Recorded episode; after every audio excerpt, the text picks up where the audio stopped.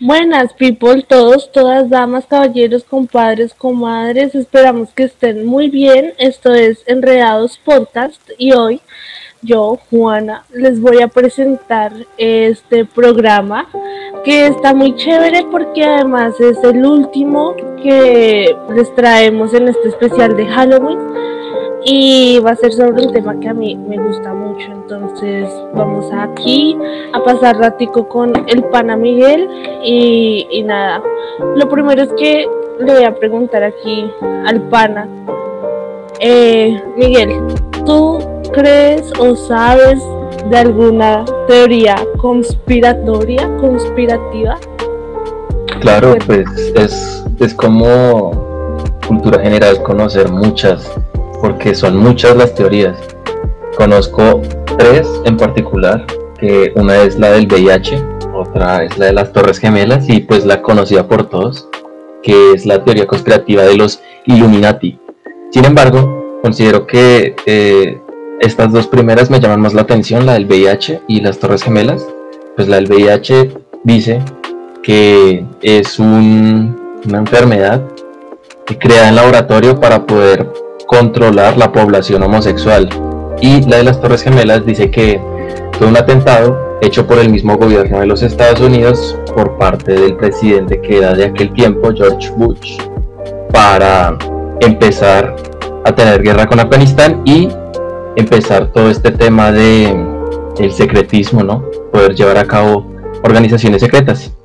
Y esas son como las tres que conozco más, sin embargo, hay más eh, de cultura general más conocidas y precisamente esas son de las que vamos a hablar hoy, ¿no, Juana? Exacto, y es que justo te quería decir que, bueno, lo que más me gusta de estas teorías es que todas tienen, aunque parezcan muy locas y muy salidas del sombrero, eh, la verdad es que todas tienen una muy buena argumentación y más allá de creerlas o no, siento que son una muy buena fuente de historias y de conocimiento urbano normal. Entonces, de eso vamos a hablar, vamos a hablar de cómo estas teorías que se generan, no sé, un par de locos como Miguel y yo hablando así sobre X cuestión que no tiene una explicación lógica o que sentimos que tiene un trasfondo, como todo esto hace que uno lo involucre de tal manera que terminemos hablando de eso y se convierta en un arquetipo en nuestro imaginario y sobre todo en la cultura pop. Entonces, eh, con Miguel les vamos a presentar un pequeño, pequeñísimo top 3 de teorías conspirativas porque es la investigación para este podcast nos dimos cuenta que hay demasiadas, unas muy bien argumentadas, otras que, bueno, uno pone en duda, pero hay demasiadas. Y vamos a hacer un top 3 y esto es teniendo en cuenta que estas teorías son las que más le han pegado al imaginario cultural en estas últimas décadas. Entonces, nada, como Miguel dice que eh, no sabe tanto de teorías conspirativas, o no, no que no sepa, sino que mm, como que es un poco más renuente, ya les voy a presentar la primera y es una que todos conocemos, que es la del triángulo de las Bermudas. Entonces, para que se ubiquen más o menos, eh, esto consiste en, una, en un área geográfica que se ubica en el Océano Atlántico entre las islas de Bermudas, Puerto Rico y la ciudad de Miami.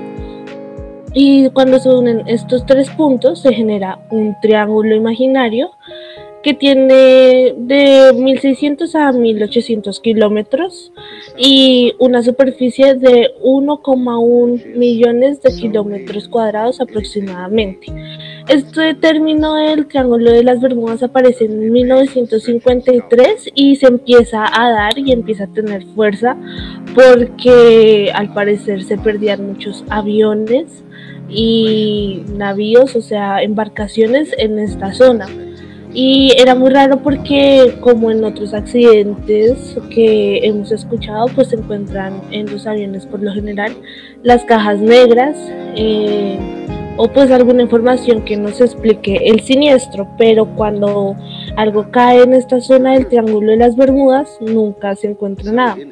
Diferentes fuentes, diferentes argumentos son que eh, en esta zona hay como un vórtice a otra dimensión, que es un agujero al centro de la Tierra, que hay un tipo de movimiento de energías diferente en esta zona y pasan a otro lado. No se sabe cuál es, muchos científicos han ido allá a averiguar, pero bueno, no estoy aquí para darle argumentos para que crean o no en esta teoría, sino para decirles que lo que más me gusta es que está demasiado en nuestro imaginario. Cuando uno dice que va a viajar a Miami, te dicen, ojo porque vas a pasar por el Triángulo de las Bermudas. Y sobre todo porque en lo cultural lo podemos ver relacionado con Atlántida. ¿Sí sabes qué es la Atlántida, Miguel? Tengo un imaginario vago, es como una ciudad que está hundida, o sea, que está bajo mar, que en algún tiempo estuvo sobre tierra, o bueno, no tanto como que estuviera sobre tierra, sino que el mismo mar se encargó de que se hundiera, pero era como una ciudad, ¿no? Que se hundió prácticamente. Exactamente. La Atlántida se supone que es un continente, un continente perdido que está debajo del mar. Y esta historia sí que la tenemos en nuestro imaginario y la cultura pop porque tenemos de allí es la sirenita en la versión de Disney. Eh, tiene un paisaje igual para la versión de Hans Christian Andersen. Tenemos eh, Atlantis de Disney, que no es el viaje en la Atlántida, pero retoma este mito.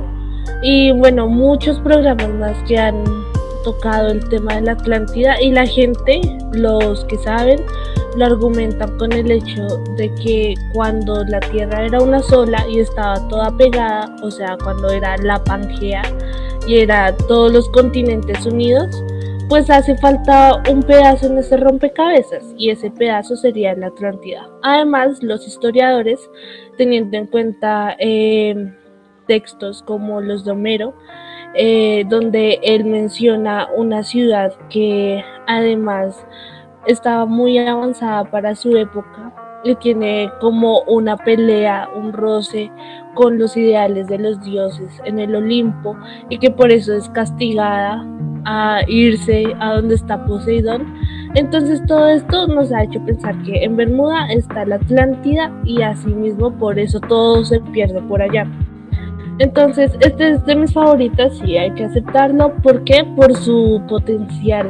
Eh, la Atlántida y las Bermudas también ha generado que muchas fobias sobre el mar se desarrollen, por eso es conocido.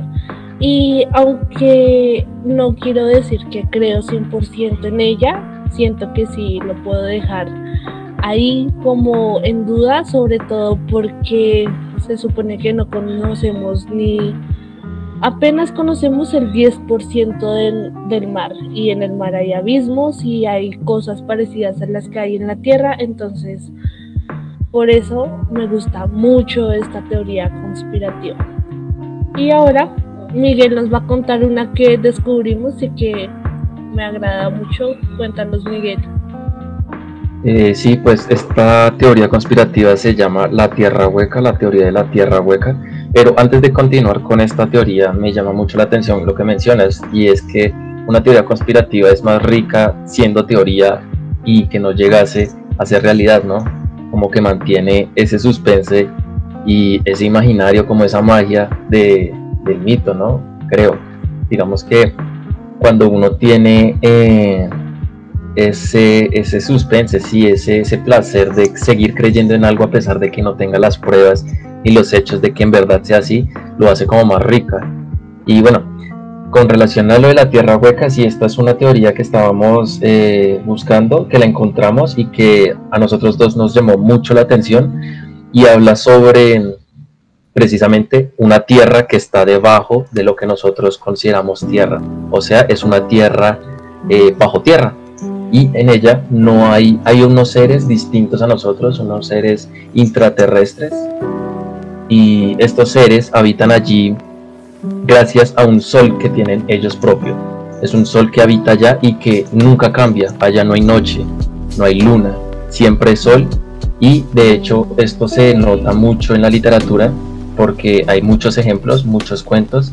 Y en especial hay una novela que es conocida por todos, Viaje al centro de la Tierra de Julio Verne, en donde se explora precisamente ese, ese mundo bajo nosotros. A mí me llamó mucho la atención de esta de esta teoría el hecho de que el clima allí es tropical, o sea, siempre no, no tiene estaciones. Se podría decir que es como una mezcla de, de, atardecer, de hecho, y de amanecer.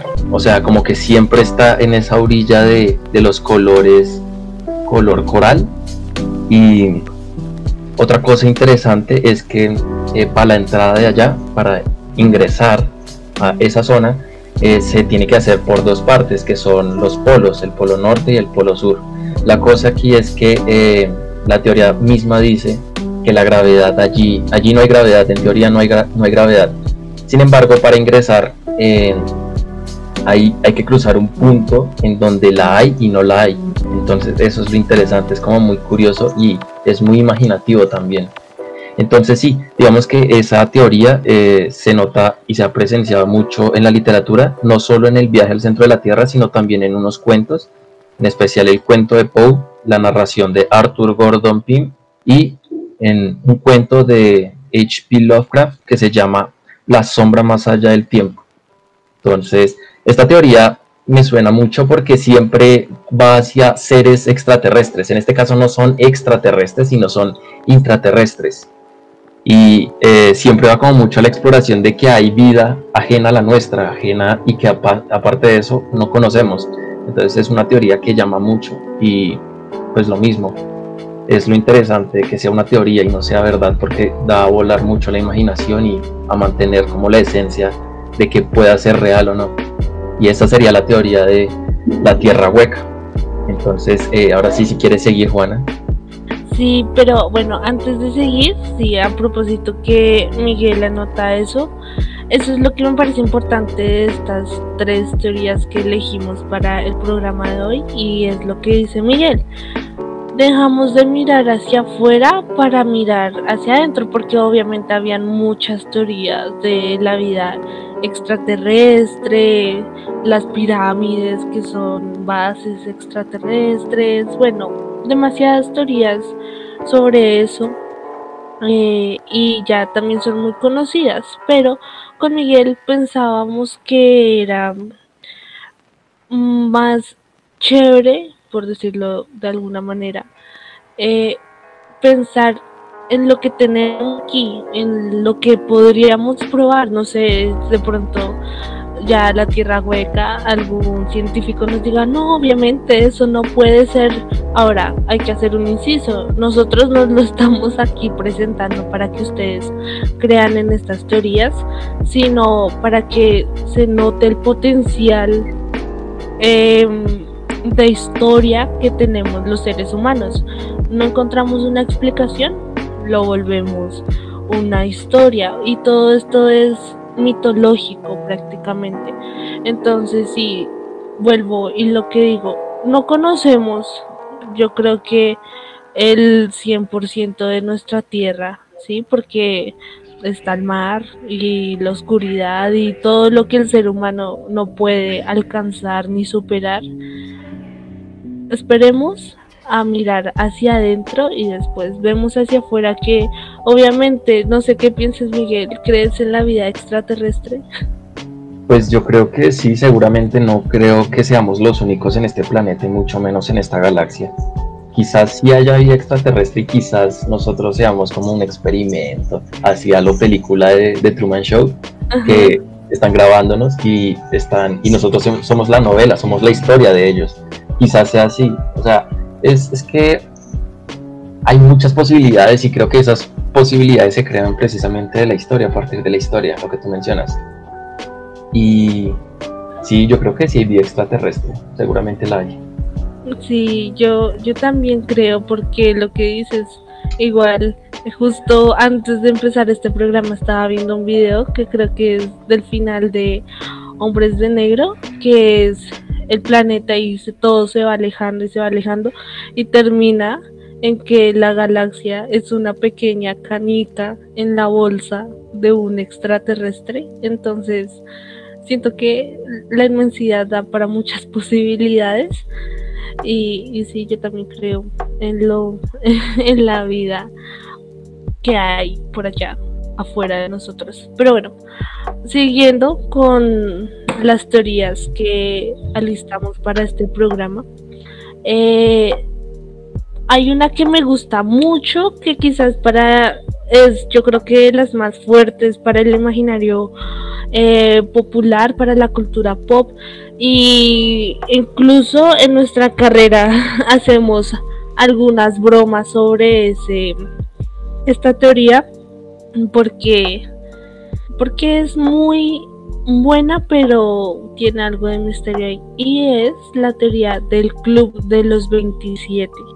Si no les suena, les explico. Esta teoría se basa en que supuestamente no está eh, como certificado, no es que sea un club legalmente constituido ni nada de eso, sino que es más bien una expresión que se utiliza para referirse a los músicos, actores, bueno, artistas en general que fallecieron a la edad exacta de los 27 años. Eh, primero fue nombrado así porque era como un pico estadístico y como si le pusieran una fecha de expiración a la vida de un artista. Entonces, bueno, casi la mayoría se muere a los 27. Pero después se convirtió en un fenómeno cultural, donde se empezaban a documentar la muerte de, algunas celebridades eh, y se relacionaba con su estilo de vida riesgoso y todo eso.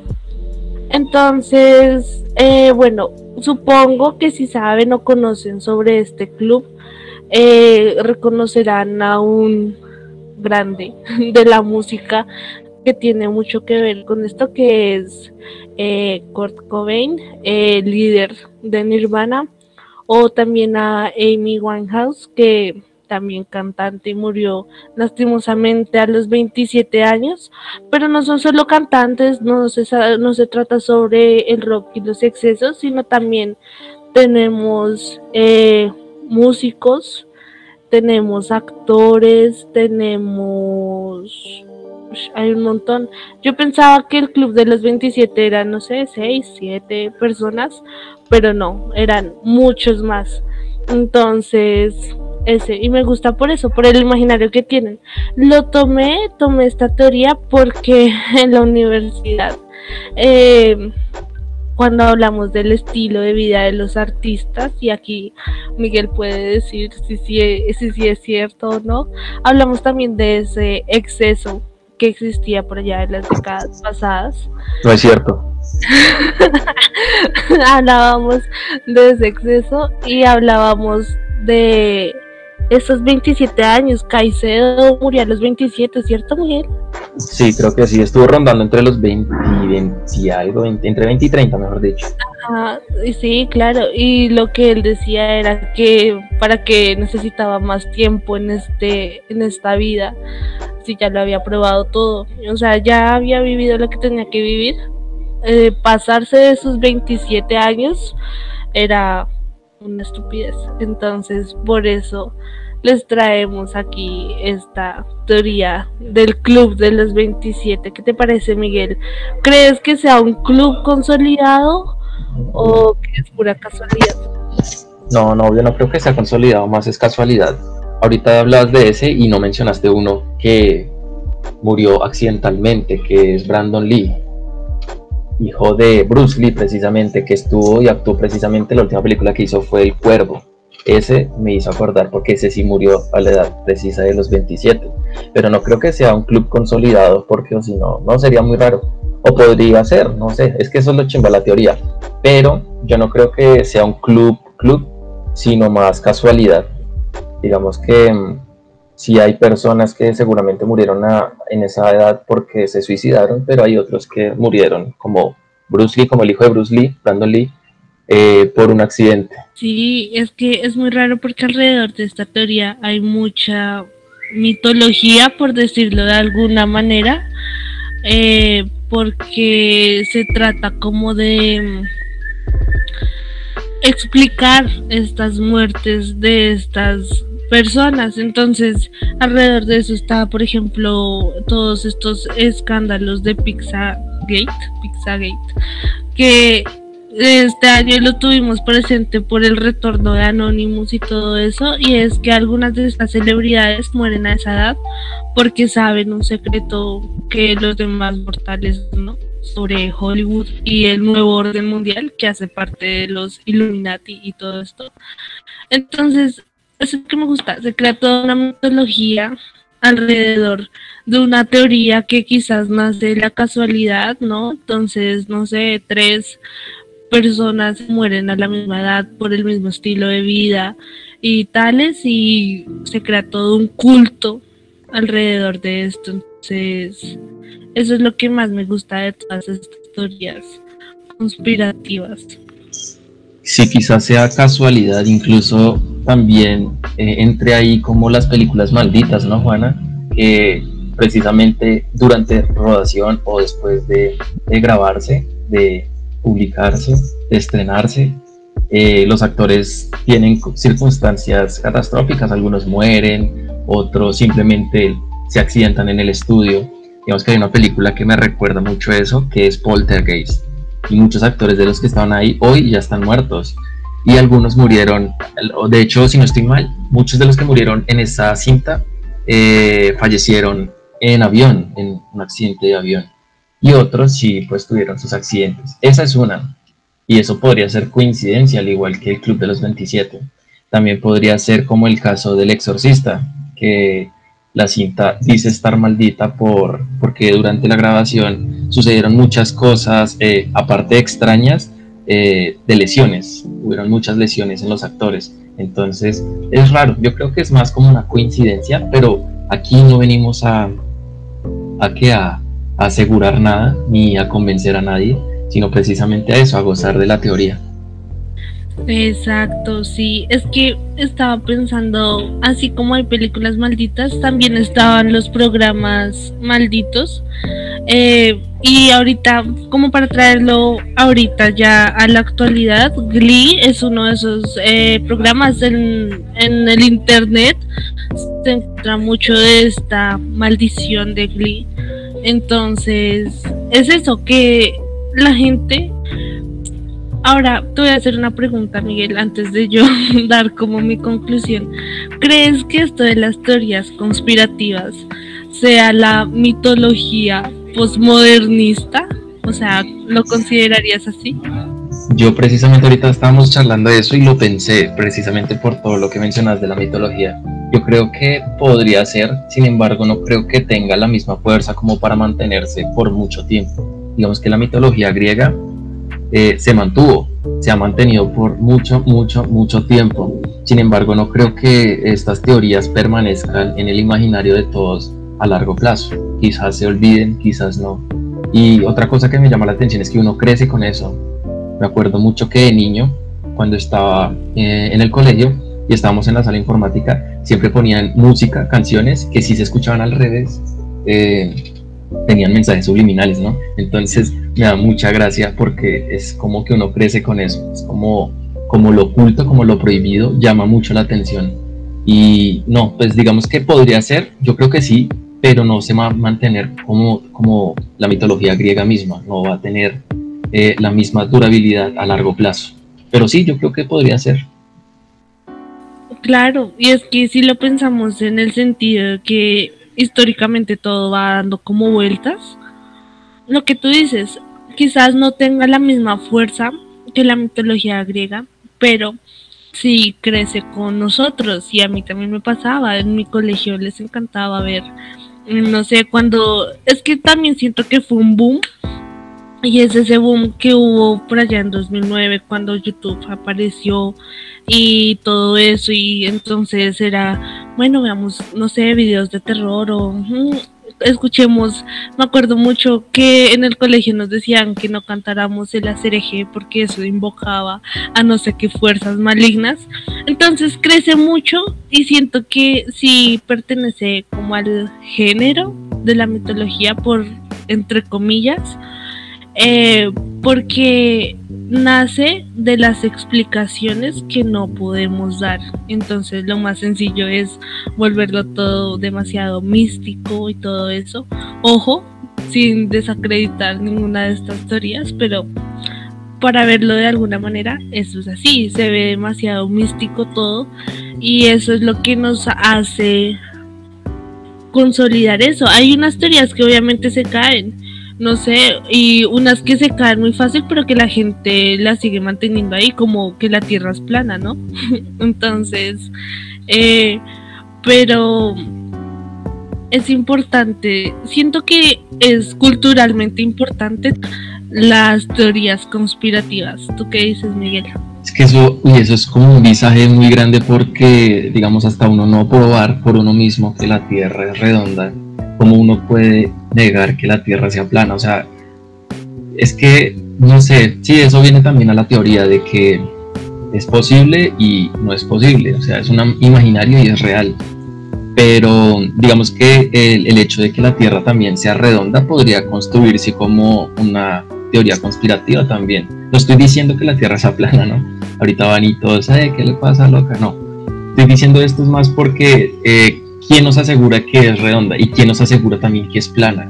Entonces, es un imaginario, digamos que ahorita eh, las personas pueden controlar a otras teniendo información que es supuestamente real, verídica, pero nadie asegura nada. Es muy difícil, o sea, es muy difícil como plantear la realidad de, de esos hechos. Es muy, muy difícil. Exacto, o sea, ahorita vuelvo y vuelvo a lo del boom todo lo que tiene fuerza ahorita es gracias al Internet. Y es por algo muy simple, porque la gente ya tiene acceso a más fuentes. Que la gente tenga acceso a más fuentes no significa que todas las fuentes sean 100% verídicas. Y de una vez les digo, no nos crean a nosotros, nuestra fuente principal fue Wikipedia, ¿cierto?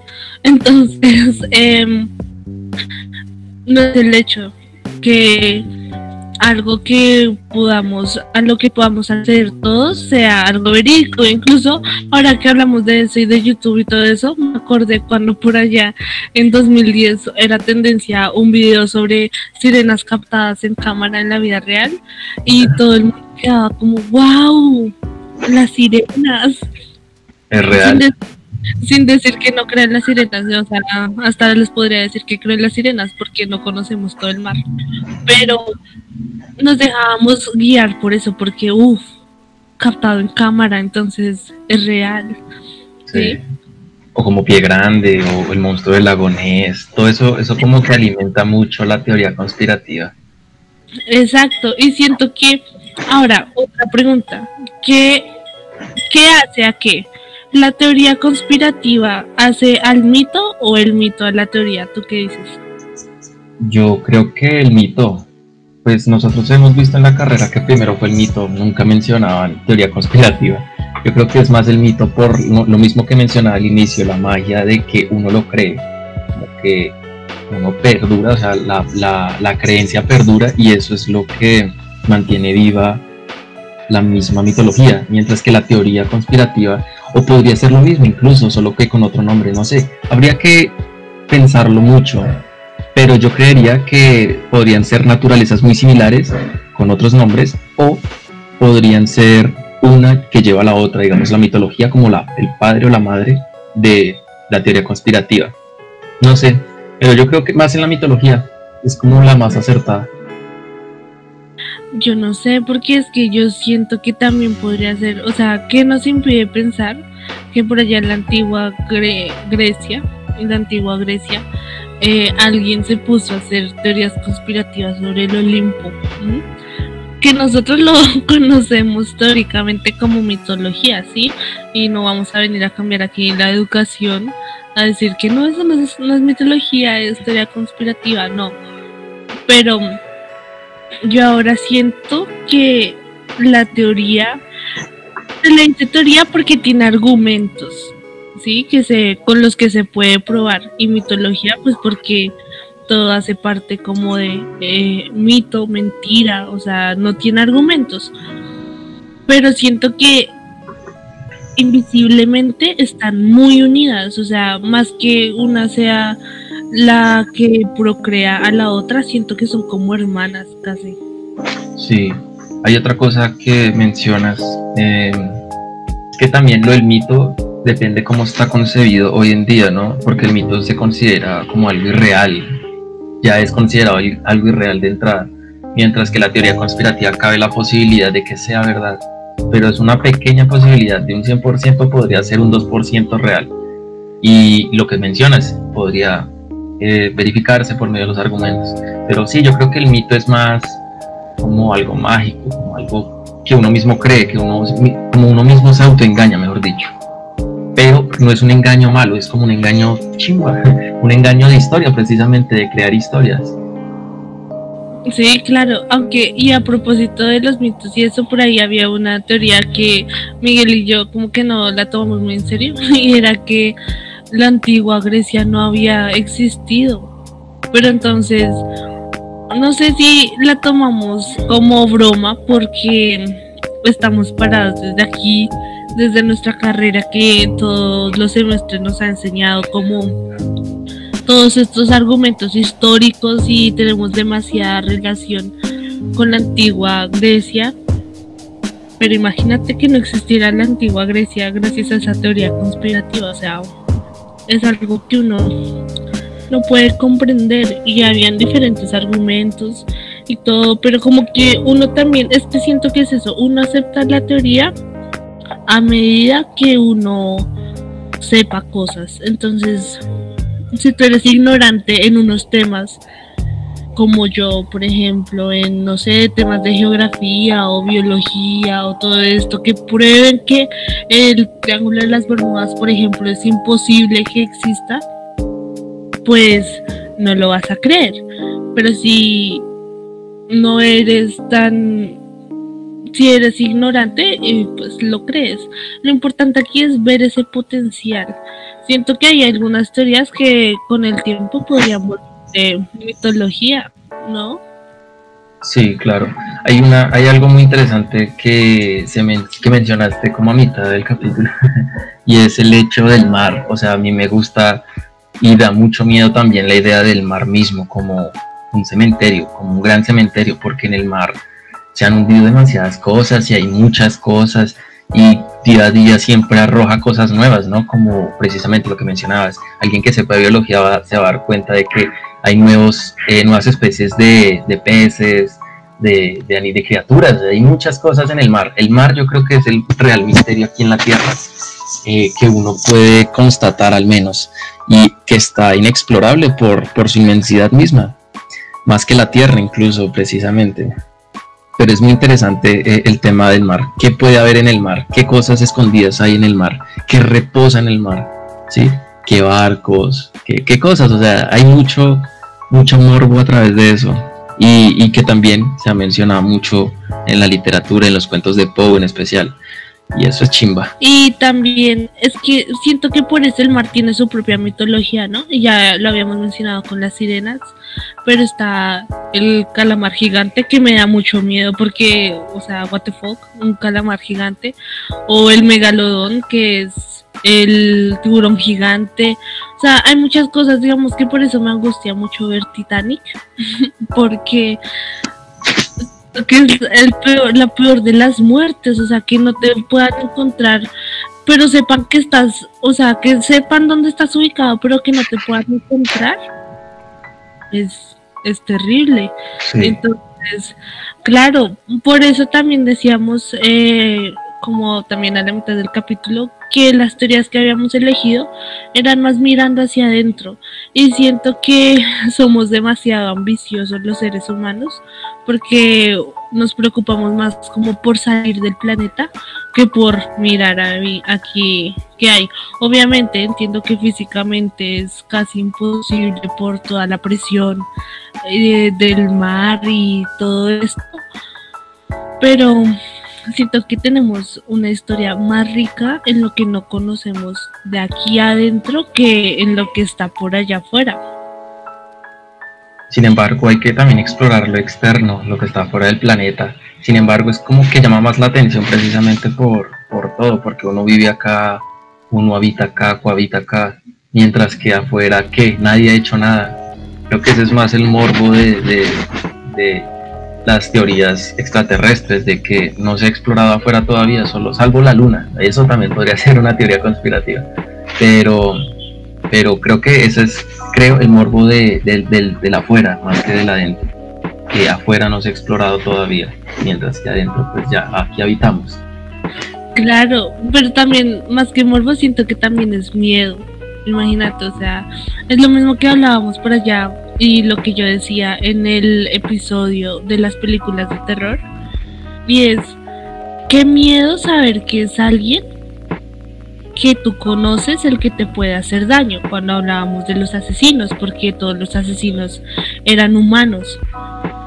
Lo mismo, qué miedo saber que hay algo aquí adentro de nosotros que no conocemos y por eso preferimos mirar hacia afuera que de alguna manera está lejos. Entonces, hay un montón de teorías al respecto, ¿no? Em, también que uno se mete a esto y empieza a explorar y todo es como un iceberg, ¿no? Uno de, de, las teorías nosotros solo vemos la punta del iceberg y de ahí para abajo hay un montón de cosas. Entonces, yo les cuento aquí naturalmente lo del Triángulo de las Bermudas, pero de ahí para allá hay un montón de exploraciones y todo eso. Eh, la teoría, ¿qué otra teoría podríamos decir? No sé, hay muchas teorías que son... La prehistoria, la prehistoria misma es una teoría, los dinosaurios, la era jurásica sí, todo eso que estaba lleno de animales súper gigantescos. O sea, yo me lo imagino cuando por los álbum Jet, que es muy chistoso, porque es muy grande, o sea, esos bichos son enormes. El megalodón, eh, ¿cómo se llamaba esta anaconda que era súper gigante? La titanoboa, creo que se llamaba. Uy, no, no, no, no. Eso es que es, es, es de imaginar y da mucho miedo también. Exacto. Y me, acuerdo que cuando tenía por ahí como siete años, ahí saludo a mi papá por si me está escuchando en este episodio.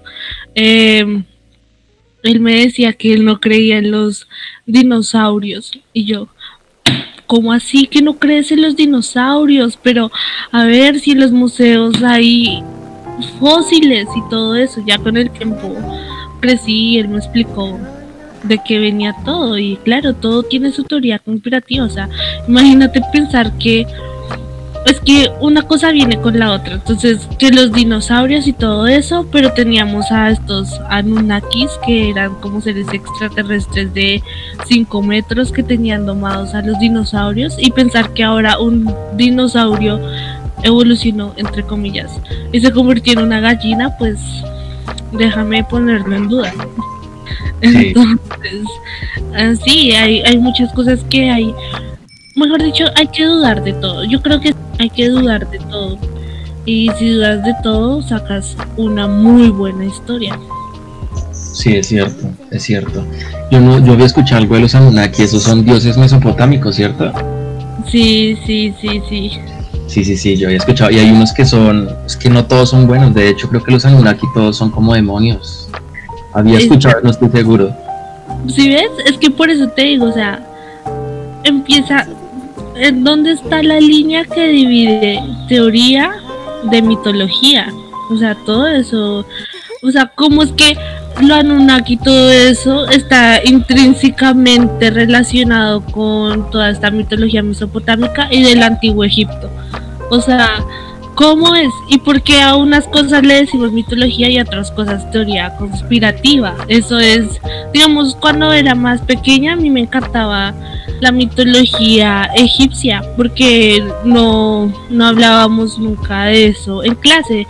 Como occidentales nos concentramos en la mitología griega y pues en la romana no porque es un plagio, pero sí en la, en la griega.